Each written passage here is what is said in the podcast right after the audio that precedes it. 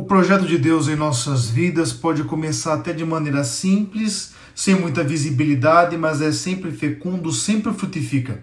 Até porque não está submetido às circunstâncias e, tem, e sempre tem uma resposta fundamental para a nossa caminhada de fé.